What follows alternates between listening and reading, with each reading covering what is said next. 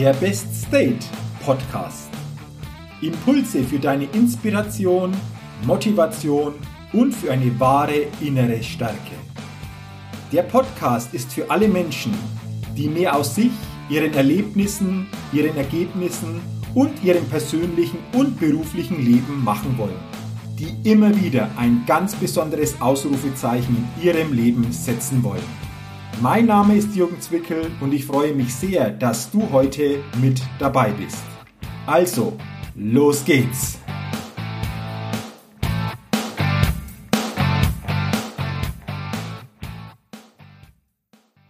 Hallo und herzlich willkommen zur 151. Ausgabe des Best Date Podcasts, dem Podcast, der immer wieder ein ganz besonderes Ausrufezeichen bei den Hörerinnen und Hörern setzen will. Und schön, dass du heute wieder in diese Folge hineinhörst.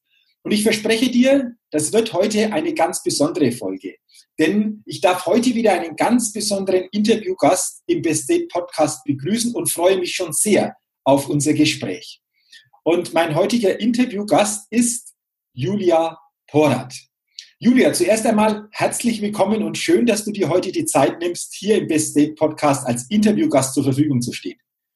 Ja, danke schön. Ich freue mich, dass ich hier sein kann. Ja, und damit dich die Hörerinnen und Hörer natürlich auch noch besser kennenlernen, will ich dich jetzt zu Beginn einfach mal ein bisschen näher auch noch vorstellen.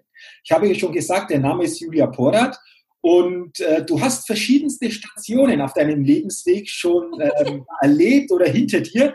Und von diesen Stationen will ich einfach noch ein bisschen was weitergeben, damit, wie gesagt, die Hörerinnen und Hörer dich besser kennenlernen. Du warst auch in deinem Lebensweg schon Referentin in einem Haus für Mütter und Schwangere in Not, hast eine Ausbildung als Heilpraktikerin für Psychotherapie, warst dann auch pädagogische Betreuung im Internat des Nachwuchsleistungszentrums des Hamburger SV, hast dich weitergebildet zur Trainerin, Moderatorin und Prozessbegleiterin und bist jetzt freiberufliche Trainerin und Coach für Nachwuchsfußballer, Trainer und Eltern sowie Referentin. Ja. Das jetzt einfach so zu dir, damit dich äh, die Hörerinnen und Hörer einfach ein bisschen näher kennenlernen.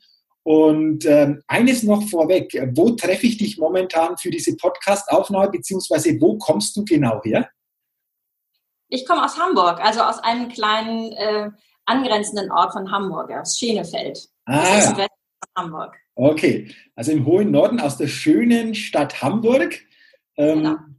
Und ich hatte, lass uns doch gleich mal einsteigen, Julia. Ich habe ja schon einige Stationen jetzt ähm, vorgestellt, was du schon so im beruflichen Bereich alles äh, erlebt hast. Ähm, es hat ja immer, so wie ich das so sehe, mit Menschen zu tun. Ja. War das schon immer so deine Intention, in diese Richtung da was zu machen? Ähm, das hat sich einfach so ergeben. Mhm. Ich bin jemand, der, der offen auf Menschen zugehen kann und äh, auf den ganz viele Menschen zukommen. Und insofern gab es es immer so, dass äh, viele Menschen halt auf mich zugekommen sind und ich mich mit ihnen beschäftigt habe. Sie haben mir viel erzählt über sich und äh, dadurch steigt man dann halt natürlich immer sehr schnell ein in die Tiefe auch und äh, anscheinend äh, strahle ich Vertrauens, Vertrauen aus. Also dass die Leute mir gerne vertrauen und mir Dinge auch anvertrauen, die sie anderen Leuten nicht erzählen. Ja. Was ja, glaube ich, einfach ganz, ganz wichtig ist, äh, wenn du so als Coach, als Referentin tätig bist, ist also auch für mich Vertrauen so ein ganz, ganz wichtiger Punkt, weil wenn das nicht so da ist, dann kannst du noch so die beste Ausbildung haben, so aus meiner Erfahrung, dann wird mhm. irgendwie so dieses Miteinander nicht so gelingen. Ist das auch so deine Erfahrung? Genau, also zum Beispiel, du hast eben, eben gesagt, ich habe die Ausbildung zur Heilpraktikerin für Psychotherapie gemacht. Habe ich. Ich habe aber die den Abschluss nicht gemacht, weil dann hätte ich mich deshalb machen müssen. Und ich habe das für mich gemacht, um äh, mein Wissen zu erweitern und um auf die Menschen, mit denen ich zu tun habe, besser eingehen zu können. Ich wollte mich jetzt aber nicht beschränken auf diesen einen Bereich, sondern wollte eben weitergehen und frei sein für ganz viele andere Menschen eben auch noch, die jetzt nicht irgendwo ein krasses Defizit haben, sondern äh, einfach äh, wach, wach zu sein und Wissen zu haben, ähm, Hintergrundwissen zu haben für die Leute, die auf mich zukommen, ja. Okay. Aber das heißt für mich jetzt nicht, dass ich, ähm, äh, also ich mache ganz viel intuitiv und ganz viel äh, über Empathie. Mhm. Und ähm, mir sind Ausbildungen in dem Sinne jetzt nicht super wichtig, also irgendwelche Scheine, die ich in der Wand habe. Äh, ich, selbst die Scheine, die ich habe, hänge ich mir nicht an die Wand. Das ist für mhm. mich überhaupt nicht relevant, sondern für mich ist relevant, wer kommt da und wie kann ich ihm helfen. Und auch den Leuten nur zu helfen, die auf mich zukommen tatsächlich. Ja. Ja, ist interessant, was du jetzt sagst, weil ich glaube, genau dieses Thema Empathie oder so auf die Situation dann sofort eingehen zu können, das ist häufig etwas, was wir ja nicht so kognitiv lernen können, sondern das ist teilweise in uns angelegt, das äh, entwickelt sich mit der Erfahrung, aber wir können das nicht irgendwo so aus einem Buch, aus einem Kurs lernen, sondern das ist, glaube ich, so eine Gabe, die aber unglaublichen Mehrwert stiftet. Ist das so auch so deine Erfahrung? Also so erkenne ich zumindest auch, dass das ein sehr, sehr wichtiger Punkt ist, so auf diese Spontanität, auf diese Situation wirklich dann auch äh, oder, oder spontan reagieren zu können. Genau. Also ähm, ich erlebe ganz viele Leute, die ganz viel Wissen haben, mhm. aber die diese Ader der Empathie tatsächlich nicht teilen. Und ähm, dann bleibt das ganze Wissen im Kopf, aber es passiert kein, keine äh, Herzensverbindung oder auch kein, kein ähm, es passiert keine, nicht nur eine Verbindung, sondern es passiert auch nichts im Herzen, sondern bei den Leuten passiert es eigentlich nur im Kopf. Mhm. Und das ist nicht das, was Veränderung bringt, sondern wenn ich mich mit den Leuten sozusagen connecten kann auf Herzensebene, dann passiert Veränderung und dann passiert Vertrauensbildung. Und das ist für mich einfach super wichtig, was tatsächlich eine Gabe ist, glaube ich wirklich. Mhm. Und äh, wenn man die hat, dann hat man ein ganz großes Fund, was man nicht lernen kann, ja. Mhm. Äh, könnte man das auch so zusammenfassen? Also Wissen verändert nichts, sondern es sind die Emotionen. Wenn genau. die Emotionen nicht da sind, das Wissen alleine wird nichts verändern, aber mit den Emotionen, die dann einfach auch durch diese menschliche Begegnung eben dann entstehen oder entstehen können, dann wird es erst interessant und dann passiert auch etwas. Ja, weil das Gegenüber oder der Gegenüber merkt ja, wenn ich sozusagen ihn verstehe, aber nicht verstehe im Kopf, sondern im Herzen verstehe und das nachvollziehen kann. Man hat ja eine ganz andere Ausstrahlung auch dem Gegenüber, der mir was erzählt, wenn, wenn ich sagen kann, ja Mensch, ich, ich spüre das, was du erlebt hast oder wo du gerade durchgehst. Das ist was ganz anderes, als wenn ich nur sage, ja, ja, ich habe das schon im Kopf begriffen, was du meinst. Das mhm. ähm, schafft eben auch keinen Transfer. Also ich mhm. glaube, dass dieser Transfer ins Herz, ins Gefühl wirklich wichtig ist, um, um äh, Sachen nicht nur zu lernen, sondern auch umzusetzen später. Mhm.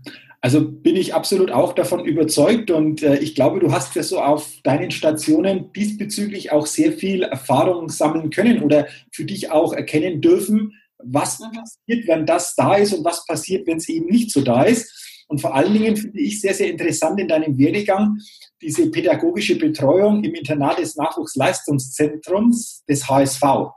Ähm, wie bist du denn dahin gekommen? Also ich bin selbst ehemaliger Fußballer, habe auch Trainerlizenz, A-Lizenz und deswegen ist natürlich das so ein Thema, das mich immer noch auch sehr, sehr interessiert. Wie kam es denn dazu, dass du das übernommen hast und, und wie waren vor allen Dingen dann so diese, diese Erlebnisse im, im Nachwuchsleistungszentrum? Ja, das ist tatsächlich eine etwas längere Geschichte, wie das manchmal so ist, dass äh, man nach zehn Jahren sieht, oh, guck mal, da hatte ich damals schon Berührungen damit und jetzt plötzlich landet man an selbiger Stelle. Also wir waren, ähm, mein, mein Sohn ist selber Profifußballer und als wir uns das Nachwuchsleistungszentrum des HSV angeguckt haben, war meine erste Begegnung als skeptische Mutter. Ich wollte ihn da gar nicht hinhaben sondern äh, ich fand das alles viel zu früh und so weiter. Und äh, dann sollte uns dieses Nachwuchsleistungszentrum schmackhaft gemacht werden. Und meine erste Begegnung war die Hausmutter dieses Internates, die auf meine Bedürfnisse eingegangen war. Ähm, und als ich sie dann näher kennenlernte, habe ich gedacht, oh Mensch, das wäre eigentlich so eine Sache, da hätte ich auch nochmal richtig Lust, so mich so um Jungs zu kümmern. Und es war aber viele, viele Jahre schon, schon vorbei. Und dann, ähm, als mein Sohn noch beim HSV war, der ist jetzt im, im Augenblick gerade nicht da gewesen, habe ich einfach aus Interesse über die Seite vom HSV gescrollt und habe gedacht, ach, was, was sucht denn so ein Fußballverein für Mitarbeiter? Ich hatte überhaupt keine Vorstellung davon und fand dann die Stellenausschreibung für diese, für diese Stelle tatsächlich und habe dann alle Punkte abgehakt, die da so gefordert waren und habe gedacht, ja gut, du hast es jetzt zwar in dem Sinne nicht nicht mit einem Schein irgendwo bestätigt, aber im Laufe meines Lebens habe ich all das, was die gefordert haben, schon gemacht. Und dann habe ich ganz spontan äh, den Internatsleiter angefunkt, mit dem ich schon Kontakt hatte, natürlich über meinen Sohn vorher. Und habe gesagt, sag mal, ist die Stelle noch frei? Und dann hat er gesagt, ja, kommt drauf an, wer sich bewirbt. Und habe gesagt, ja, ich würde mich bewerben. Und dann ging das ganz, ganz schnell. Innerhalb von fünf Tagen hatte ich die Stelle. Alle anderen hatten sich schon lange vorher beworben und ich bin dann nur zum Vorstellungsgespräch gegangen, bin da begrüßt worden vom, vom äh, Nachwuchsleistungszentrumschef mit den Worten, naja, wir kennen uns ja schon und mir ist schon klar, eine Spielermutter will ich hier nicht haben. Und dann habe ich gesagt, ja, es ist ja mal ein Statement, aber wir können ja erstmal miteinander sprechen. Und dann haben wir zwei Stunden miteinander gesprochen und der Personalchefin und dann haben die gesagt, ja, dann machen wir das mal. Cool. Ja. Also äh, es ist wirklich so eine coole Bewerbung gewesen, aber es zeigt auch wieder, was du vorher gesagt hast. Es sind nicht die Zertifikate, die an der Wand hängen, sondern in diesem Moment, in diesem Gespräch dann etwas vermitteln zu können, wo jetzt die damals gesagt haben, wow, das ist genau das, was wir uns gut vorstellen können, oder? Ja, ja, und ich habe nachher mit gerade mit diesen Leuten, die in diesem Vorstellungsgespräch gesessen haben, sehr, sehr gut zusammengearbeitet, ja. Super. Ähm, du hast gesagt, dein Sohn ist ja auch Profifußballer. Wie ich jetzt weiß, war er jetzt in, in Unterhaching, dritte Liga. Ähm, wie alt war er denn damals, als er äh, zu, zum HSV dann kam? Er, ähm, also er ist ein Jahr äh, gependelt von uns zu Hause, da war er 13. Mhm. Ähm, die großen Nachwuchsleistungszentren kennen Sie ja auch, die haben ja alle so einen Shuttle-Service und den hat er also genutzt für ein Jahr. Mhm. Und äh, dann habe ich gesagt, nach einem Jahr, als seine schulischen Leistungen runtergingen, weil sein Tageszeitplan einfach, das, das war Wahnsinn. Der war ist von morgens um halb sieben bis abends um zehn unterwegs gewesen. Vier Tage die Woche und dann noch äh, DFB-Stützpunkt, also fünf Tage auch noch und dann noch am Wochenende Spiel das war einfach nicht mehr zu schaffen. Und er hat noch drei Geschwister, die also auch noch mit irgendwo rumliefen und äh, versorgt werden wollten. Und da waren sowohl er als auch ich am Ende. Und dann habe ich gesagt, so jetzt habt ihr die Möglichkeit zu sagen, äh, ihr wollt ihn behalten, er ist euch so wichtig, dass er jetzt ins Internat kommt, wo er uns selber unbedingt hin wollte, oder er geht eben wieder zurück. Mhm. Und dann ist er mit 14 eingezogen ins Internat. Ja. Ah, okay. Du hast jetzt, glaube ich, was Interessantes angesprochen, dieser zeitliche Aspekt vor allen Dingen, weil ja Schule da ist, dann natürlich das intensivere Training, dann natürlich auch die Anforderungen, die natürlich auch gerade in dem Bereich des Fußballs immer größer werden. Ähm, und jetzt hast du ja dann unmittelbar im, Leistungs im Nachwuchsleistungszentrum das wirklich erlebt, auch entsprechend begleitet aus der pädagogischen Seite. Also die sportliche Seite, klar, das wissen wir alle, Training, intensives Training, auch zeitintensiv.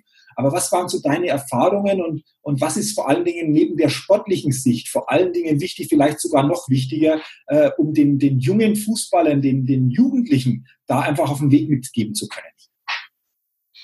Also ich habe erlebt, dass in den letzten Jahren in denen ich nun auch in diesem, in diesem Bereich unterwegs gewesen bin, dass ganz, ganz viel auf Athletik und auf Taktik gelegt wird, aber dass die Persönlichkeitsentwicklung der Jungs vergessen worden ist.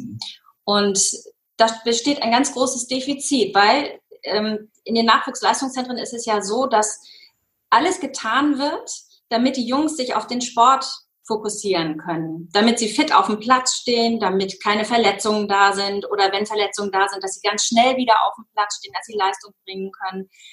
Ähm, dass es auch mit der Schule irgendwie so ein bisschen nebenbei noch funktioniert, dass sie also ihre Abschlüsse kriegen, ist alles lobenswert, aber dadurch, dass ihnen alles abgenommen wird, wirklich alles abgenommen wird, auch an Eigenverantwortung, mhm. äh, bleibt die Persönlichkeitsentwicklung auf der Strecke und das, ich empfinde es ein bisschen als schizophren, weil wir wollen Entscheider auf dem Platz haben und gestandene Persönlichkeiten, die auch äh, ihre Mannschaft mitführen, die die Entscheidungen ganz schnell treffen können, wo gehe ich mit dem Ball hin, welchen Pass, Pass spiele ich jetzt. Aber auf der anderen Seite, und diese Seite gibt es ja eben auch, indem ich ihnen alles abnehme, verhindere ich, dass sie zu Entscheidern werden. Und das finde ich, das, das geht, oder da geht mir zum Beispiel die Hutschnur hoch, weil ich mir denke, das ist doch so logisch, dass ich keinen Entscheider auf dem Platz haben kann oder keine Führungspersönlichkeit auf dem Platz haben kann, wenn ich die neben dem Platz gar nicht forme. Und äh, du sprichst es an, Persönlichkeitsentwicklung. Du hast jetzt einen Punkt schon angesprochen, dieses Thema Verantwortung zu übernehmen, ähm, diese Verantwortung auch zu fördern. Was sind für dich noch so andere wichtige Punkte in der Persönlichkeitsentwicklung, die eventuell sogar noch viel stärker auch gerade in diesem Kontext äh, Nachwuchsleistungszentrum oder Weg zum Profisportler noch viel stärker in, ins, ins Auge fallen, fallen sollten oder ins Gewicht fallen sollten? Ja, also ganz grundlegend erstmal zu gucken, ist das, was ich, ist, ist dieser Spieler, den ich im Internat habe oder im Nachwuchsleistungszentrum habe, hat der tatsächlich die Leidenschaft für den Fußball oder hat er ihn nicht? Hat er sie nicht? Mhm. Denn äh, wenn es ein Außenantrieb ist, also nicht von innen herauskommt, dann wird er scheitern auf dem Weg, weil irgendwann kommen die Verletzungen, irgendwann kommen die Rückschläge, die, die äh, Demotivationen und dann erwartet jeder, dass, dass dieser Spieler resilient ist, also wieder aufstehen kann, aber er kann aus, aus sich heraus nicht aufstehen, wenn er nicht die Leidenschaft tatsächlich hat, äh, Fußball spielen zu wollen und zu müssen. Hast du es dann erlebt, kurze, kurze Nachfrage, dass es eben genau da auch Jungs gab, die vielleicht nicht von sich aus diesen Schritt gemacht haben, sondern eher von Eltern oder Umfeld dahin, ja, so quasi fast bisschen hingeschubst worden sind. Äh, gab es das oder gab es das häufiger?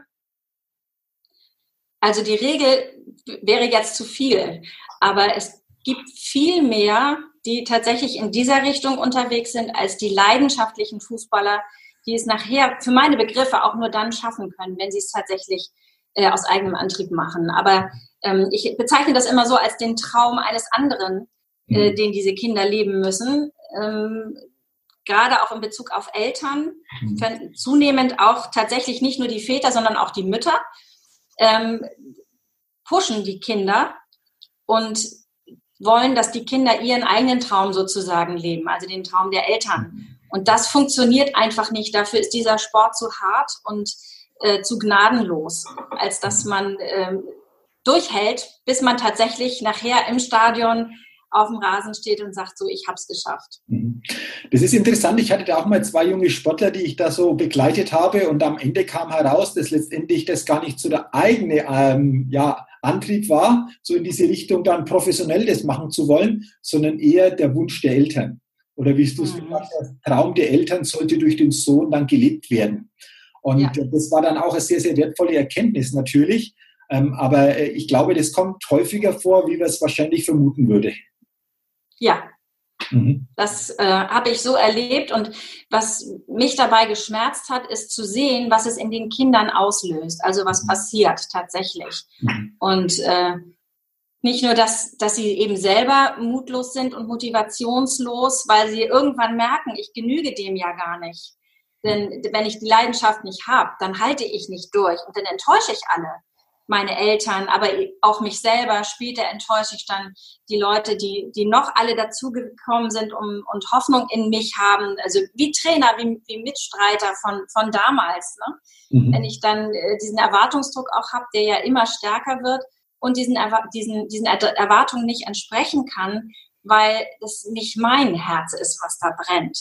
Mm, das passiert ganz, ganz häufig und es ist erschreckend. Mhm. Für mich war es wirklich erschreckend, das auch zu erleben. Okay, interessant. Wie gehst du oder wie bist du umgegangen oder wie gehst du heute noch um, wenn du so eine Situation erlebst? Also du erlebst jemanden, den, der Weg ist nicht meins. Wie gehst du mit dem Spieler oder auch mit den Eltern dann entsprechend um oder was, was ist da zu tun, um vor allen Dingen das dann auch für jeden in eine gute Zukunft führen zu können?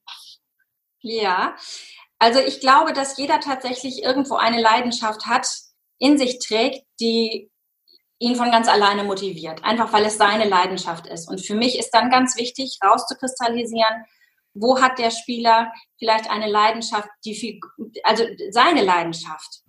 Und den Eltern einmal zu vermitteln, es ist viel sinnvoller, die ganze ähm, die, die ganze, den ganzen Einsatz darin reinzulegen, diese Leidenschaft zu finden und zu fördern, als auf diesem anderen Weg weiterzugehen, der zwangsläufig irgendwann scheitern wird, weil irgendwann müssen wir das Kind loslassen und muss es alleine laufen. Und wenn es nicht aus der eigenen Leidenschaft kommt, passiert es eben einfach nicht. Und dann kommt der Absturz, kommt, kommt ein bisschen später, aber eigentlich ist die Zeit verschenkt. Warum?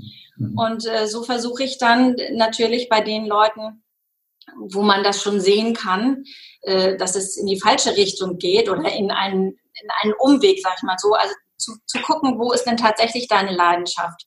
Und äh, das den Eltern zu vermitteln, einmal schmackhaft zu machen, dass es wirklich Zeit und Geld aufwendiger wäre, äh, weniger Zeit und Geld aufwendiger wäre, sich gleich umzuorientieren und zu gucken, wo ist die Leidenschaft. Und bei dem Spieler eben auch als allererstes erstmal den, ähm, das eigene Selbstbewusstsein so zu stärken, dass er richtig ist, so wie er ist und dass er seine, äh, mit seiner Leidenschaft auch richtig ist, so wie er ist und die rauszukristallisieren und ihm damit quasi den Rücken zu stärken. Mhm. Sehr, sehr wertvoll und ich glaube, wir können das Thema ja grundsätzlich auch ähm, in andere Bereiche des Lebens übertragen, dass dieses Thema Begeisterung, Freude, was so wirklich so die innere Leidenschaft ist, ähm, finden mhm. wir nicht nur im Fußball oder im Sport, sondern in anderen Bereichen auch. Und ich glaube eben auch, dass viele noch auf dem Weg unterwegs sind, wo eben genau diese innere Begeisterung, dieses, diese Freude für das, was ich mache, nicht so da ist, sondern eher vom Kopf eben dann entschieden wird, na ja, ich mache das eben mal, aber immer wieder dann auch so, so gewisse Schwere, dafür so Härte entsteht. Und ähm, ja, ich, ich glaube, das ist ein ganz, ganz, ganz wesentlicher Punkt. Und äh, Du hast es gerade schon angesprochen und das finde ich jetzt auch ganz interessant. Du warst beim HSV, aber hast dich auch in der Zeit oder danach weitergebildet und machst da jetzt etwas ganz Interessantes und etwas ganz Spezielles. Du betreust und coachst vor allen Dingen Nachwuchsfußballer, aber auch deren Eltern. Hat sich das aus dieser HSV-Zeit dann so herauskristallisiert, dass das dein Ding ist, so quasi dein Weg ist, das, das zu tun zukünftig? Genau. Genau, also das, äh, das war ganz witzig. Im, beim HSV habe ich eine Stellenausschreibung äh, erfüllen, also auf dem Papier gesehen, wo ich mich ja dann ja auch beworben habe, die aber eigentlich gar nicht dem entsprach, was ich nachher tatsächlich gemacht habe. Sondern ich durfte durch mein, äh, meine beiden Chefs, die ich damals hatte, tatsächlich das ausleben, was mir am wichtigsten war, nämlich die Persönlichkeitsentwicklung, äh, einmal dieses Defizit zu sehen, dass das im Nachwuchsleistungsfußball fehlt mhm. und äh, selber ein Programm entwickeln, um diese äh, Persönlichkeit ähm, zu fördern der Jungs. Und da haben die Jungs auch mitgemacht. Das war ganz süß. Ich habe sie als Versuchskaninchen missbraucht und habe äh, ihnen das auch so vermittelt, habe gesagt, also wärt ihr dazu bereit? Und die haben alle ganz süß und brav Ja gesagt. Mhm. Und ähm, das habe ich natürlich auch den Eltern dann teilweise vermittelt. Und die Eltern ähm, kamen quasi dazu, weil äh, ich gemerkt habe, den Jungen ähm, kann ich schulen und ich kann die Persönlichkeitsentwicklung fördern, aber die Eltern müssen schon mitziehen. Mhm. Weil wenn die gegensteuern, dann hat der Junge, der möchte seinen Eltern gefallen, egal in welchem Alter er ist, dann hat der Junge eher eine Hemmung, noch da weiterzugehen. Und gerade auch die Eltern ähm, sind jetzt zwar ganz normale Menschen, also keine Fußballer, aber trotzdem haben die ja auch ihre Leidenschaften, die sie ähm, die sie vielleicht schon spüren oder auch äh, vermissen.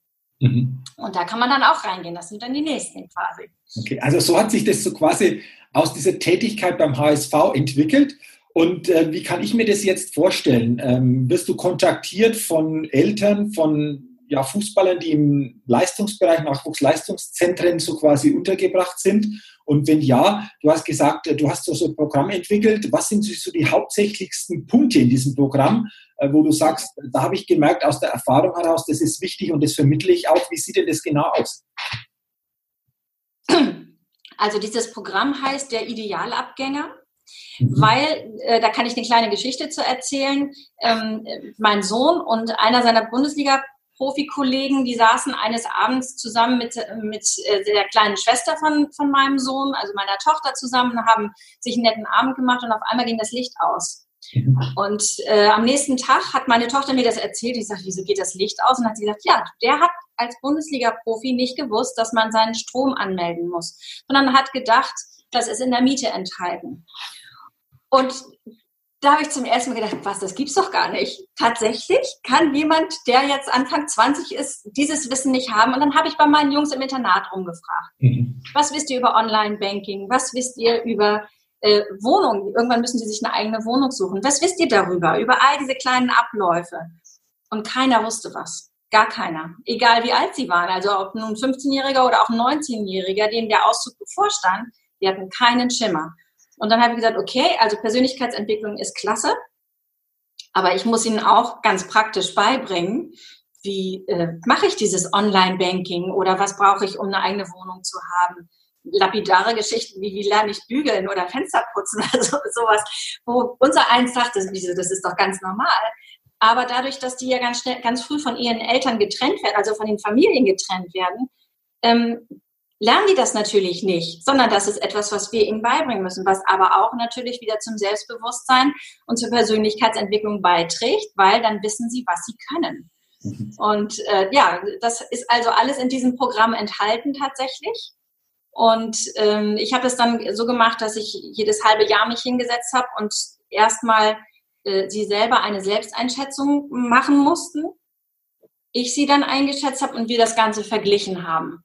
Und dann haben wir ein Ziel festgelegt fürs nächste halbe Jahr, was ist jetzt im nächsten halben Jahr quasi zu machen. Und wir setzen in einem halben Jahr uns wieder zusammen und gucken, was ist passiert in dieser Zeit. Und genauso läuft das bei mir auch jetzt nicht im halben Jahr, sondern das wird jetzt vierteljährlich passieren, weil man sonst, äh, ich habe die Jungs jetzt ja nicht immer vor mir, sondern äh, oder sehe sie nicht täglich, sondern sie sind ja dann halt weiter weg. Und genau, so läuft das Ganze. Mhm. Ich werde im Augenblick noch weniger kontaktiert, weil ich ja gerade erst angefangen habe damit. Ich habe jetzt nur dieses Backup aus dem Internat quasi noch und äh, da Kontakte und äh, ja, werde jetzt oder versuche gerade oder nicht versuche gerade, sondern stelle das Ganze durch Vorträge vor, so dass Eltern auch tatsächlich äh, aufmerksam werden, dass es das gibt. Es gab mhm. es vorher noch nicht, so eine Begleitung. Cool. Also zum einen Persönlichkeitsentwicklung, aber auch so diese wichtigen Dinge fürs Leben, denen zu vermitteln. Und weil du das jetzt angesprochen hast, ich habe vor längerer Zeit mal so ein Interview von Rio Ferdinand gelesen. Der war mal beim Manchester United, englische Nationalmannschaft auch. Und der hat dann so in diese Richtung gesagt, wie er so quasi als Profi dann die Laufbahn beendet hatte. Da war es für ihn zuerst mal ganz schwer, auch wieder in das normale Leben zu kommen. Also mit diesen täglichen Dingen, die denen komplett abgenommen wurden, da sich dann wieder reinzufinden. Also ich glaube, das ist ein wesentlicher Punkt, einfach auch da so am, am, am eigentlichen Leben vor allen Dingen auch näher dran zu sein und da auch wirklich gerüstet zu sein. Äh, wie, wie, du sagst, da werden viele Dinge gar nicht zum Thema gemacht oder abgenommen und irgendwann stehst du dann da und denkst dir, hoppla, wie, wie schaffe ich das jetzt? Genau, genau. Okay. Genau. Und das Zweite eben, was da, also was für mich da eben auch immer reinspielt, ist, wir als Normalzuschauer wünschen uns ja normale Leute auf dem Platz, nicht irgendwelche abgehobenen äh, jungen Kerle. Aber natürlich, wenn man ihnen alles abnimmt und sie gar nicht geerdet mehr sind, dann sind sie, laufen sie in, der, in, der, in die Gefahr rein, äh, tatsächlich auch abgehoben zu sein. Mhm. Und ich finde es immer ganz gut, wenn Leute auch geerdet bleiben, mit den Füßen auf dem Rasen, ist gut. Ja, und ich glaube, genau solche Typen, äh, die, die erkennst du dann oder die kommen insgesamt dann auch gut an. Die, die schaffen dann eben auch wieder dieses emotionale, diese Verbindung, nicht nur auf dem Platz ein guter Fußballer zu sein, sondern irgendwo so Mensch geblieben zu sein, geerdet zu sein. Und ich glaube, das ist einfach auch für viele Fans, wenn wir ein Stück weiter dann denken, einfach auch ein wesentlicher Punkt, sich stärker mit denen zu identifizieren, einfach dann auch. Genau. Und wenn, wenn ich jetzt einen, einen Profi habe, der mit Fans gut kommunizieren kann und der eben auch ausstrahlt, ich bin jetzt nicht abgehoben, sondern ich bin eigentlich genau wie ihr. Ich habe das große Glück, dass ich mein Talent hier an dieser Stelle leben darf.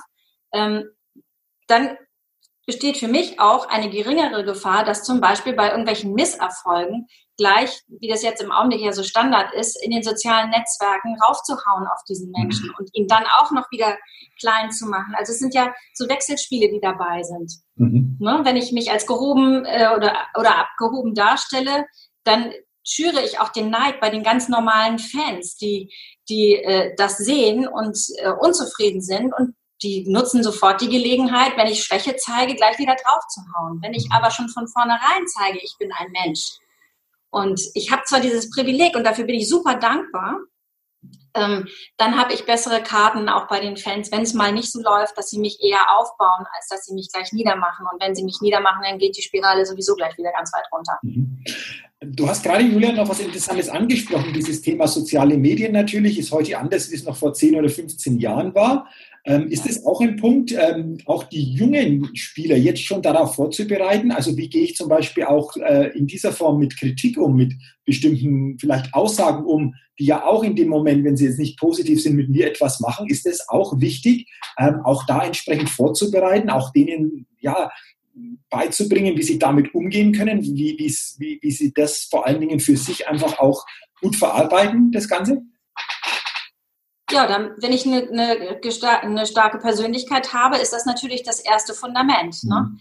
Und äh, klar, es gibt immer wieder diese, diese Momente, wo du dann ähm, selber schon unsicher bist und dann haut noch einer von durch die sozialen Medien noch obendrauf habe ich aber dieses starke Fundament, dieses Selbstbewusstsein, dass das, was ich bin, richtig ist und wie ich bin, richtig ist, dann habe ich es viel leichter, da wieder rauszuklettern, als wenn ich das nicht habe. Mhm. Und wenn meine, mein Selbstbewusstsein von außen kommt mhm. und mir immer nur indoktriniert, äh, indoktriniert wird und nicht äh, von innen herauskommt.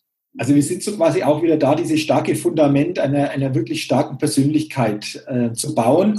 Und äh, das passiert eben nicht, sondern das machen wir. Da unterstützt du sowohl Spieler wie auch Eltern in diese Richtung, da viel, viel bewusster noch äh, das im Blick zu haben. Und im, im Vorgespräch, bevor dass wir diesen Podcast dann so aufgenommen haben, hast du für mich etwas ganz Wichtiges und, und etwas ganz Interessantes gesagt wenn wir über dieses Thema Profisport reden oder der Weg zum Profisport oder auch teilweise in andere Bereiche unseres Lebens übertragen, dann ist ja dieser Leistungsgedanke sehr, sehr zentral. Also so Leistung zu bringen, Ergebnisse zu liefern. Aber du hast etwas Interessantes gesagt, was ähm, vielleicht da auch mit der Zeit auf der Strecke bleibt. Äh, und, und dir einfach auch ganz wichtig ist, diesen, diesen Aspekt damit reinzubringen, Thema Freude, diese Begeisterung, diese, diese Elemente vor allen Dingen da viel stärker wieder ins, ins Gewicht zu fassen. Hast du da auch erkannt, dass das vielleicht auch ein Stück weit verloren geht mit der Zeit, äh, wo nur noch das Funktionieren im Mittelpunkt steht? Zwangsläufig geht das verloren, ja, weil der Druck ja zunimmt.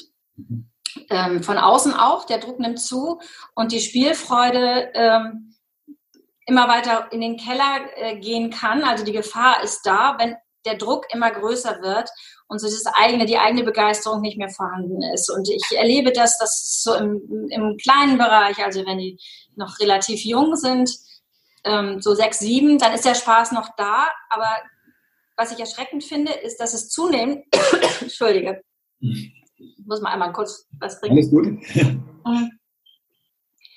Dass zunehmend ähm, im jüngeren Bereich dieser Druck schon kommt. Also ich, ich erlebe immer mehr ähm, Eltern, auch kann man auch im Internet sich tatsächlich auf YouTube äh, Filme anschauen, wo selbst Eltern, die so sieben, achtjährige haben, schon alles an Zeit und Geld und äh, Sprit auch investieren, um die Kinder zu pushen. Mhm.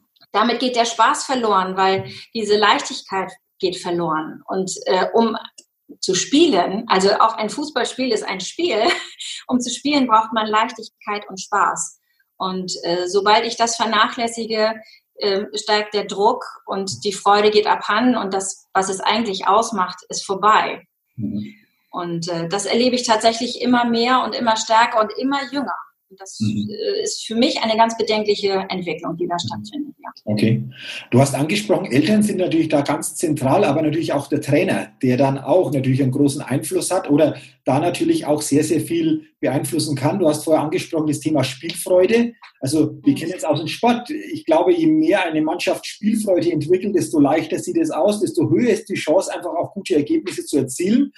Aber genau. so aus deiner Erfahrung, wie wird denn das Thema Freude, Spielfreude dann wirklich so im täglichen, auch im Training vermittelt? Ist das dann beim Mann wirklich so bewusst und wissen die dann auch, was genau zu tun ist, um auch dieses Element viel stärker dann in die Mannschaft, in den Einzelnen ähm, ja, zu bringen, damit äh, da einfach auch in diese Richtung was passiert? Ist ja wahrscheinlich auch ein Punkt, den du den Trainern vor allen Dingen auch mitgibst oder vermitteln willst, was da möglich ist, äh, entsprechend zu tun ich glaube, dass das das Geheimnis des Erfolges ist. Mhm.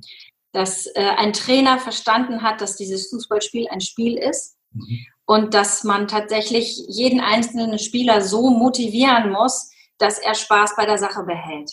Nur dann ist die Leichtigkeit da. Und ich glaube, dass die erfolgreichen Trainer, die wir sehen, genau dazu fähig sind den Einzelnen, aber auch die Mannschaft so zu motivieren, dass die Leute Spaß haben auf dem Platz. Und das schwappt dann auch über auf den Zuschauer, der da ist im Umkehrschluss natürlich genau das Gegenteil. Wenn ich einen schreienden Trainer an der Seitenlinie habe, der nicht Positives reinbrüllt, sondern seine Spieler niedermacht, sieht man sofort auch an der Körperhaltung der Jungs, was passiert. Die Schultern sacken zusammen. Eigentlich wollen sie verschwinden. So, Erde, tu dich auf. Ich habe einen Fehler gemacht. Los, weg hier. Aber nicht, ich richte mich auf und ich habe Spaß und äh, bringe dann auch meine Leistung einfach aus Begeisterung heraus, tatsächlich aus dieser, dieser Spielfreude heraus. Und für mich ist das ein zentrales Thema für Trainer, genau. Ähm, glaubst du, dass den Trainern oder zumindest den meisten Trainern überhaupt bewusst ist, welche Wirkung sie auf die Spieler ähm, übertragen können? Glaub, glaubst du, dass das Bewusstsein überhaupt so da ist? Nee. Das ist genau der Punkt, warum ich mich gerade auch äh, in, in, auf die Trainer im Augenblick gerade auch konzentriere, weil sie sind der erste Ansprechpartner auf dem Platz für die Jungs. Mhm. Und verrückterweise haben die Jungs tatsächlich auch am meisten Angst vor dem Trainer, weil der Trainer hat die Macht zu sagen, du darfst spielen oder du darfst nicht spielen. Mhm. Und ähm, ein Trainer, der verstanden hat, was er auslöst, das ist ein, für mich ein guter Trainer. Und äh, davon erlebe ich leider nicht so ganz viele die, die ich erlebe, das ist toll. Es bringt auch Spaß, mhm. denen zuzugucken und auch die, die Elternschaft hat Spaß, weil, weil es den Jungs dabei gut geht. Aber ich glaube, das Gros der Trainer hat noch nicht verstanden, was schon so kleine Worte ausmachen. Mhm. Wenn ich einen Spieler auf den Platz schicke, der ausgewechselt oder eingewechselt wird, was, was ich ihm noch kurz mitgebe und sage, ähm, zum Beispiel, komm, du schaffst das, du machst das. Oder äh, wenn einer einen Fehler gemacht hat, nicht reinzurufen, oh Mensch, das war doch jetzt nicht nötig sondern ihn trotzdem aufzubauen, zu ermutigen. Das ist ein ganz großer ähm, Lern, ein, ein, ein, eine, ähm, na, ein großer Bereich, wo die Trainer noch lernen können. Mhm. Ja. Also glaube ich auch, ist es so, so meine Wahrnehmung. Also ich kann mich noch an meine Zeit erinnern, ähm, da habe ich am Anfang auch Dinge gemacht als Trainer, würde ich heute nie mehr machen. Also so von der Art des Verhaltens, von der Art äh, des, des Vorgehens. Aber äh, das ist einfach auch dieses Bewusstsein als Trainer zu erweitern. Also nicht nur den Fokus auf diese Sportliche zu legen. Wir trainieren jetzt Technik, Taktik, wie auch immer Spielzüge. Das ist sicherlich ein Element, aber vor allen Dingen auch, wie ich es dann begleite, wie ich es entsprechend dann auch moderiere das Ganze, wie ich mit einzelnen Spielern umgehe, aber vor allen Dingen auch diese kleinen zwischenmenschlichen Kontakte, denke ich, haben eine sehr, sehr, sehr, sehr große Wirkung. Und äh, das ist auch meine Wahrnehmung, dass da einfach noch viel, viel mehr Potenzial möglich ist, wenn bestimmte Trainer oder die Trainer grundsätzlich da viel mehr Bewusstsein für, für, das, für das entwickeln würden. Und das heißt natürlich immer wieder auch, sich selber dann wieder weiterzuentwickeln, auch als Persönlichkeit so auf nächste Level zu kommen. Und das ist ja alles so auch quasi bei dir mit dabei, auch Trainern da Hilfestellung zu geben oder Impulse zu geben oder zu begleiten, um genau das äh, für sie erreichbar zu machen. Genau. Und also das ist für mich ist ein Trainer nichts anderes als ein Spieler auch. Es gibt ganz viele Leute, die, wie du schon sagst, die haben das einfach noch nie gehört, mhm. dass das wichtig ist, wie ich mit einem, wie ich den Spieler anspreche. Die haben noch nie, nie gehört, äh, wie schädlich es sein kann. Mhm. Oder auch, äh, was ich anrichte in einem, in einem Jungen, wenn ich das, oder einem Mädchen, wenn ich das, äh, was ich sagen will, auf eine bestimmte Art und Weise sage. Oder, wieder andersrum gesagt, wie ich es eben so formulieren kann, dass es eine positive Auswirkung hat und den Spieler wieder aufrichtet und für mich auch das Spiel weiter erfolgreich verläuft. Mhm. Genau. Und ich glaube eben auch, das, was du jetzt gesagt hast, äh, je stärker die eigene Persönlichkeit ist, desto besser so quasi als, als Spieler, als Eltern und als Trainer, je stärker ich meine Persönlichkeit entwickelt habe, desto mehr kann ich auch aus dieser Stärke herein oder heraus mehr Leichtigkeit, mehr Freude, mehr, mehr Begeisterung automatisch vermitteln. Und äh, ich glaube, das ist im Endeffekt genau, weil du gesagt hast, der, der entsprechende Maßstab für den Erfolg. Also ich bin, wir sind zu weit weg, aber wenn ich jetzt so Jürgen Klopp und Liverpool verfolge, nur das, was wir natürlich sehen und mitbekommen. Aber ich habe da das auch ein bisschen näher verfolgt die letzten Wochen einfach auch bestimmte Reportagen ein bisschen mir näher angeguckt. Er hat natürlich schon eine Art Jürgen Klopp, der genau das verkörpert, diesen Enthusiasmus, dieses Feuer, diese Begeisterung und nimmt die mit. Also Mannschaft, Umfeld. Und ähm, viele sagen, ja, der kann auch investieren, das, das haben andere aber auch. Also das haben andere auch und da klappt es doch nicht und über Jahre nicht. Und ich glaube, das ist, das ist schon so ein Punkt, wo man sagt, wenn man jetzt ganz, ganz oben in der europäischen Spitze sieht, dann ist das für mich so, zumindest was wir sehen, so, so ein Typ, der, der viele Dinge da für mich so, so positiv verkörpert. Wie siehst du das? Genau, also ich habe Jürgen Klopp tatsächlich auch immer vor Augen, weil mhm. ähm, er ist jemand, der ganz große Leidenschaft hat für seinen Sport, für seine Spieler, für den Verein, bei dem er gerade ist. Und diese Leidenschaft, die bringt er rüber. Und damit steckt er die anderen halt alle an. Mhm. Und äh, der hat verstanden auch, und das ist für mich auch ein ganz großer Punkt, ähm, einmal, dass Dankbarkeit da zu sein, wo er ist, super wichtig ist und den Menschen, mit denen ich zu tun habe, Wertschätzung entgegenzubringen. Und das sind zwei Punkte, die ich, äh, wo ich ganz großen Mangel sehe bei uns im, im deutschen Fußball und äh, wo ganz viel Nachholbedarf ist, um tatsächlich da wieder aus dem Keller, in dem wir uns im Augenblick ja gerade auch befinden, auf, auf internationaler Ebene da wieder rauszukommen. Okay, also du sagst, dass eher das Thema Dankbarkeit und Wertschätzung nicht so ausgeprägt ist oder noch viel stärker ausgeprägt sein könnte, weil das auch eine ganz, ganz wichtige Basis für dann entsprechende Ergebnisse oder für den Erfolg des gesamten Teams ähm, entsprechend als Grundlage dient, oder? Genau. Gekoppelt mit Begeisterung und Leidenschaft für den Sport, den man da macht. Genau. Und wenn man diese drei Sachen zusammen hat, dann hat man eigentlich das Erfolgsrezept schon in der Tasche. das hört sich jetzt natürlich immer einfach an, aber wie du wahrscheinlich auch feststellst, es ist einfach auch wichtig, das zu begleiten, äh, auch ja. Menschen zu begleiten, das viel stärker bei sich zu entdecken, das Bewusstsein darauf viel stärker ähm, auszurichten und vor allen Dingen so im täglichen Umgang dann zu gucken, was kann ich wie tun, damit das genau die Wirkung, die Wirkung erzeugt. Genau. Geht ja schon, schon bei jedem Training los, ne? Wie, wie begegne ich meinen Jungs? Wie begegnen die Jungs mir? Mhm. Wie begegne ich den Eltern, die die Kinder bringen? Mhm. Äh, ist das wertschätzend oder ist das eher ablehnend? Ne? Mhm. Also gewinne ich die Menschen oder stoße ich sie eigentlich schon mit meinem Verhalten ab? Mhm. Geht schon bei jedem Training los. Geht bei jedem Training los und äh, das sind oft kleine Dinge, die aber dann die ganz, ganz große Wirkung in der Summe erzeugen. Ähm, das ist so meine Erfahrung auch und äh, ich finde es total spannend, was du so magst und äh, wie das so insgesamt äh, auch in dir sich entwickelt hat, eben über diese Erfahrungen. Und ich finde das total wichtig für Spieler zum einen, aber auch für Eltern und vor allen Dingen für Trainer, so diesen, diesen Dreiklang auch abzudecken und ähm, finde ich total spannend. Und ich glaube, wir, wir können uns auch noch ähm, länger unterhalten und, und länger uns austauschen. Ich gucke natürlich immer ein bisschen auf die Zeit auch, äh, dass die Länge des Podcasts passt. Ähm, wenn jetzt jemand sagt, Julia, Mensch, das war jetzt interessant und ich habe vielleicht auch jemanden, ähm, vielleicht als Sohn, der da unterwegs ist oder möchte als Trainer oder Eltern mir das ein oder andere in diese Richtung vertiefen, wo kann man dich denn äh, erreichen, kontaktieren? Wo bist du vertreten? Soziale Medien? Was ist da ein guter Weg? Also ich bin natürlich in, äh, auf Facebook vertreten, auch mit mehreren Seiten, einmal für Trainer und einmal auch für Eltern. Da findet man mich einfach unter meinem Namen, Julia Porat. Oder auch äh, als Webseite habe ich juliaporat.com. Auch da kann man einfach raufgehen und da sind alle Kontaktdaten da. Da ist sowohl meine Handynummer da als auch äh, die Links zu den Facebook-Seiten ähm, ja, eigentlich findet man mich, wenn man mich sucht, findet man mich. Super. Genau. Und ich verlinke das dann auch noch in die Show Notes. Das heißt, wenn jemand da sich mal interessiert, der kann dich einfach auch sehr, sehr einfach dann kontaktieren und mal gucken, was dann zukünftig auch passieren kann. Wunderbar. Genau. Super. Ähm, jetzt hast du viele Erfahrungen schon auf deinem beruflichen Weg ja weitergegeben.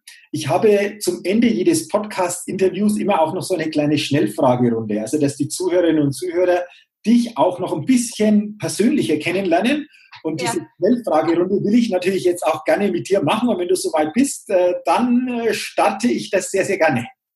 Ja, dann mach mal. Alles klar, okay. Julia, die erste Frage aus deiner Sicht. Was sind denn deine drei größten Stärken, die du hast?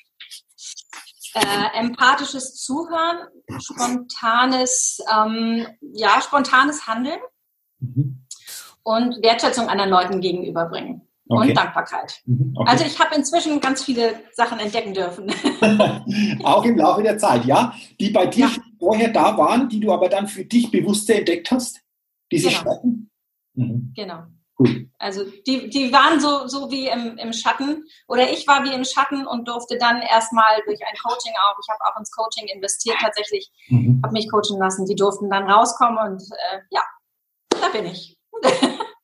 Sehr schön, super. Ähm, dann die andere Frage, ähm, Stärken auf der einen Seite. Jeder von uns hat natürlich auch Situationen, wo er sagt, naja, die sind ein Stück weit herausfordernd oder was ist so eine Schwäche oder Herausforderung, die du bei dir einfach auch siehst? Ähm, ja, das sind schon auch mal Selbstzweifel, ob das, das, was ich da so mache, tatsächlich so richtig ist. Mhm. Äh, das kommt immer mal wieder hoch, ja. Ähm, da Stichwort Selbstzweifel ist ja im Sport oder auch in anderen Bereichen des Lebens immer teilweise auch verbreitet. Wie gehst du dann damit um, wenn Selbstzweifel kommen? Ähm, dann besinne ich mich auf das, was ich tatsächlich bin mhm. und äh, schaue mir das an, was ich alles schon durchlebt habe und erfahren habe und äh, dann keimt bei mir immer die Dankbarkeit auf über das, was da ist. Und dann komme ich aus diesen Selbstzweifeln wieder raus. Okay. Auch interessant. Ich glaube, war nochmal ein guter Impuls jetzt einfach, weil Selbstzweifel, wie gesagt, ich glaube, das ist was, was durchaus äh, einige immer wieder beschäftigt. Super. Mhm. Ähm, du dritte Frage. Ähm, Gibt es etwas, was du so als coole Gewohnheit bei dir bezeichnen würdest? Wenn ja, was ist denn das? Ja, das ist vielleicht etwas gewöhnungsbedürftig für einige Leute, aber ähm, ich bin viel im Auto unterwegs und äh, singe auch sehr gerne mit bei dem, was so im Radio läuft und schminke mich dabei dann, ja. Ich fahre aber auch sehr sportlich Auto. Also die Leute, die bei mir mit drin sitzen, die müssen sich daran immer erst gewöhnen. Ah, okay, ja, das ist dann, das ist dann echt coole, coole Gewohnheit. dann die nächste Frage, welches große Ziel oder welchen Wunsch hast du noch, wo du sagst, den, den will ich ganz gerne noch erreichen oder das will ich auf jeden Fall erreichen? Ja, ich möchte gerne, also das ist, äh, ich möchte tatsächlich wirklich viele, viele ähm, Fußballer und Familien erreichen, dass sie wieder oder dass sie ihre Persönlichkeit gestärkt bekommen. Ich sehe das für mich tatsächlich in diesem Wirken als Coach und Trainer. Und mein großer Traum wäre, das mit einem Partner tatsächlich mal zusammen zu machen. Also das heißt mal, als Ziel zusammen zu machen, weil ich bin sehr gern im Team unterwegs, nicht so gern allein. Und äh, ja, das fände ich schon ganz toll. Okay, interessant, super. Ähm, welcher Wert ist dir besonders wichtig? Wertschätzung. Mhm. Wertschätzung in allen Lebenslagen. Mhm. Okay. Du hast sicherlich schon viele Sätze gehört in deinem Leben, aber gibt es einen Satz, der bei dir so richtig verankert ist oder so ein wichtiger Satz, den du gehört hast bisher? Wichtigster Satz? Der wichtigste Satz, den ich gehört habe, war: äh, Vertraue deinem Instinkt und folge dem. Okay. Ja. Interessant. Mhm. Welches Credo verfolgst du, Julia? Ähm, jeder hat das Recht auf seine eigenen Fehler. Das hat mein Vater immer gesagt und das finde ich sehr weise. Ja, das ist, das, ist, das ist cool. Also jeder hat das Recht auf seine eigenen Fehler. Okay. Ja. Okay. Weil er daraus seine Konsequenzen, äh, die Konsequenzen erlebt und ein Stück weit gestärkt ja auch wieder rausgeht. Mhm. Aus heißt Erfahrung es, wird man klug, so dieses. Ja. Heißt es dann auch natürlich, wenn ich sage, okay, der, der, der Satz, der, der, der erzeugt etwas in mir, dann auch ganz anders mit anderen umzugehen, wenn dann mal ein Fehler passiert? Ist ja dann genau. die Konsequenz aus daraus, ne? Okay. Genau. Okay. Das ist das Freilassen. Jeder mhm. hat tatsächlich das Recht, auch seine eigenen Fehler machen zu dürfen und dessen Dürfen ist tatsächlich auch der, der springende Punkt dabei. Mhm. Ne? Also das darf man, man darf Fehler machen und dann darf man aus diesen Fehlern lernen. Und wenn ich das nicht darf, dann bin ich beschnitten um ganz viele Erfahrungen, die ich machen konnte. Mhm. Interessanter Ansatz. Interessanter Ansatz, okay. Ähm, du hast es vorher schon angesprochen, du singst ganz gerne auch während äh, der Autofahrt, wenn da so Musik im, im läuft. Äh, jetzt gehen wir mal an die Teenagerzeit zurück. Was war denn so dein Lieblingssong so als Teenager? Ja, ich bin zwar mit Klassik groß geworden, also ich habe äh, fast gar keine, gar keine Songs gehört, jetzt so im Teenageralter, aber ich bin dann mal ähm, im, im Film Flashdance gewesen und dieser, äh, dieser Song Maniac, der hat mich mhm. doch stark geprägt. Ja. Mhm. Ah, okay. Ja, habe ich auch noch im Ohr. okay.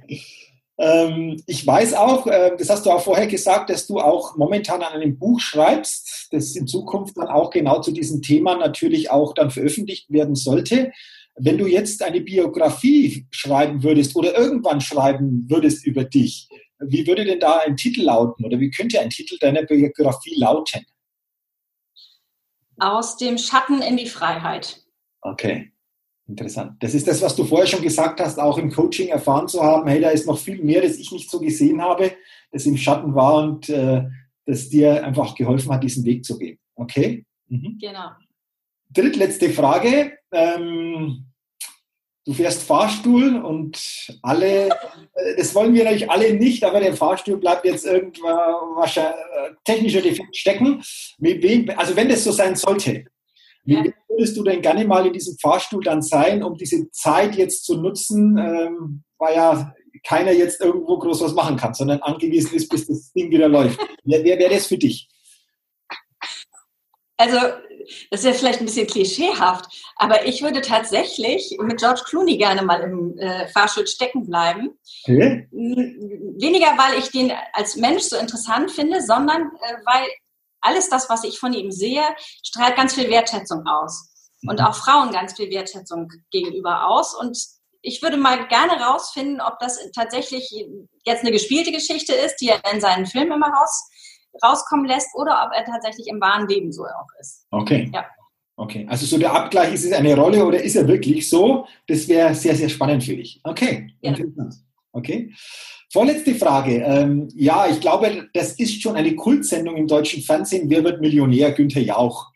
Und ich stelle mal vor, du sitzt auf diesem Stuhl, und bekommst jetzt eine Frage. Klar, es kommt wahrscheinlich immer darauf an, welche Frage das dann ist, aber du sagst, okay, äh, ich brauche einen Telefonjoker. Wie würdest du gerne für dich denn da als Telefonjoker haben in dieser Situation? Das ist ganz witzig, weil ich saß da schon. Zwar nicht auf dem Stuhl, aber im Publikum. Ah, okay. und hatte tatsächlich den Mann dabei, der mein Telefonjoker wäre, nämlich mein Vater. Ah, okay. Weil dein Vater einfach auch sehr, sehr breites Wissen hat, dann wahrscheinlich, ja. oder? Okay. Ja. okay. Ganz viel Lebenserfahrung, aber auch so, ist ein ganz wissbegieriger, wissbegieriger Mann gewesen. Und äh, ja, der, äh, den würde ich sofort anrufen, der weiß alles. Okay, äh, weil du sagst, du warst schon im Studio als Zuschauerin. Äh, Wäre es für dich auch wirklich mal reizvoll, auf dem Stuhl dann zu sitzen? Also mit vielen Telefonjokern und anderen Jokern, ja. Weil ich glaube, wenn du da im Studio selbst schon mal warst, ist es immer noch ein bisschen anders, wie das nur über, über einen Fernsehbildschirm zu sehen. Ähm, ist ja doch einfach noch ein bisschen mehr dann auch das ähm, ja, Feeling mitzukriegen, was da so passiert, oder? Ja, genau. Und, und äh, was mich am meisten fasziniert hat, war, wie klein dieses Studio ist. Aha. Also das sieht im, im, Fernsehen immer alles riesig aus, aber das ist tatsächlich ein kleiner Raum mit, mit, ich weiß gar nicht, drei oder vier Reihen, wo die Zuschauer sitzen. Mehr ist es gar nicht. Mhm. Und äh, trotzdem strahlt es eben so wahnsinnig aus, ähm, dass so viele Menschen das immer wieder gucken wollen, ja. Auch das immer wieder beim Thema gute Wirkung dann erzeugen. Ja? Genau. Cool. Gut in Szene setzen. Ja, genau, okay. Du, und dann letzte Frage, ähm, sicherlich ein bisschen mit einem Schmunzeln auch zu betrachten. Stell dir mal vor, du kommst auf eine einsame Insel und du könntest drei Dinge mitnehmen. Was wäre denn das bei dir? Ähm, ja, ganz sicher etwas zum Feuer machen, weil mhm. ich bin jemand, der braucht Wärme und wenn ich mir vorstelle, ich sitze da am Kalten, das wäre also mein absoluter Albtraum. Also das würde ich gerne mitnehmen. Dann würde ich ein Buch mitnehmen, was nicht endet und das ist für mich die Bibel. Weil da finde ich in jedem Satz, ich kann jeden Satz zehnmal lesen oder durchkauen und da ist immer eine neue Erkenntnis drin. Also das ist für mich ein Buch, was nicht endet, quasi die unendliche Geschichte. Und dann würde ich natürlich meinen Traummann mitnehmen, klar. Okay. Ich will ja nicht allein da sitzen. Interessant, also etwas zum Lesen, zum Austauschen und, und, und für die Wärme. Sehr schön. Ja, wunderbar. Julia, vielen Dank auch für diese Schnellfragerunde weil der ein oder andere dich da einfach noch ein bisschen näher so als Mensch auch kennenlernen durfte. Und ähm, wenn ihr natürlich noch mehr über die Julia wissen wollt, dann geht gerne auf die Seite www.jürgenzwickel.com slash interview Julia Porat. Ich sage es noch einmal, www.jürgenzwickel.com slash interview Julia Porat. Dort erfahrt ihr noch mehr über die Julia. Sie hat dann auch einen interessanten Fragebogen da noch beantwortet mit äh, ja, interessanten Antworten auf meine Fragen. Also guckt gerne auf diese Seite und ihr erfahrt entsprechend noch mehr. Und da habt ihr auch dann direkten Kontaktdaten nochmal auf dieser Seite, ähm, über die wir ja vorher schon gesprochen haben.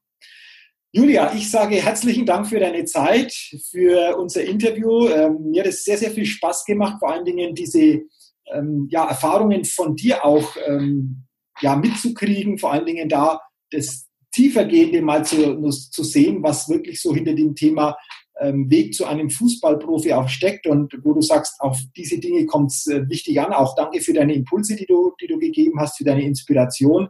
Ähm, herzlichen Dank für deine Zeit.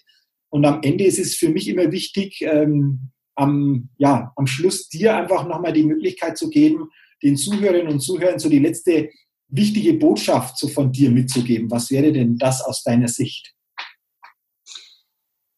Von mir aus meiner Sicht. Also ich würde mir einfach super gerne wünschen, dass, dass die Zuhörer auf sich und auf ihre Leidenschaften anfangen zu hören, dass sie sich das auch zugestehen und nicht sich von außen immer sagen lassen, ähm, was sie machen sollen, wer sie sein sollen, sondern dass sie tatsächlich mal in sich hineinspüren, wo es mein Herzenswunsch sich auch wichtig nehmen dafür, äh, und, und sich die Zeit nehmen dafür, das herauszufinden und in der Richtung weiterzugehen und weiter zu forschen, also damit herauszufinden, wer sie eigentlich sind, was sie wirklich wollen und was sie diesen, dieser Gesellschaft auch geben können. Denn ich glaube, jeder hat tatsächlich hier einen ganz großen Part zu leisten und den er mit Leichtigkeit leisten kann, wenn es aus seiner eigenen Leidenschaft herauskommt.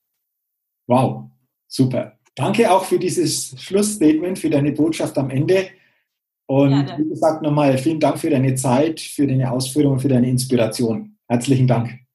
Danke auch. Ja, und vielen Dank natürlich auch an dich, liebe Hörerinnen, liebe Hörer, dass du heute in diese Folge wieder hineingehört hast. Wenn dir diese Folge gefallen hat, teile sie gerne und ähm, ja, gib mir gerne auch eine 5-Sterne-Rezession bei iTunes, weil dann wissen wir, dass wir hier einfach auch eine guten Job machen. Und dafür sage ich jetzt schon herzlichen Dank. Ich wünsche auch dir weiterhin alles Gute, viel Erfolg und denke immer daran, bei allem, was du tust, entdecke in dir, was möglich ist und gestalte, was du erleben willst. Bis zum nächsten Mal, dein Jürgen. Hi, ich bin's nochmal. Hat dir dieser Podcast gefallen? Wenn dir dieser Podcast gefallen hat, dann gib mir sehr gerne bei iTunes eine 5-Sterne-Rezession und wenn du noch mehr Zeit hast, gerne auch ein persönliches Feedback, damit ich den Best State Podcast immer weiter verbessern kann. Ach ja, und wenn du noch mehr zu mir und meinen Themen wissen willst, dann geh auf die Seite www.jürgenzwickel.com. Mach's gut, dein Jürgen.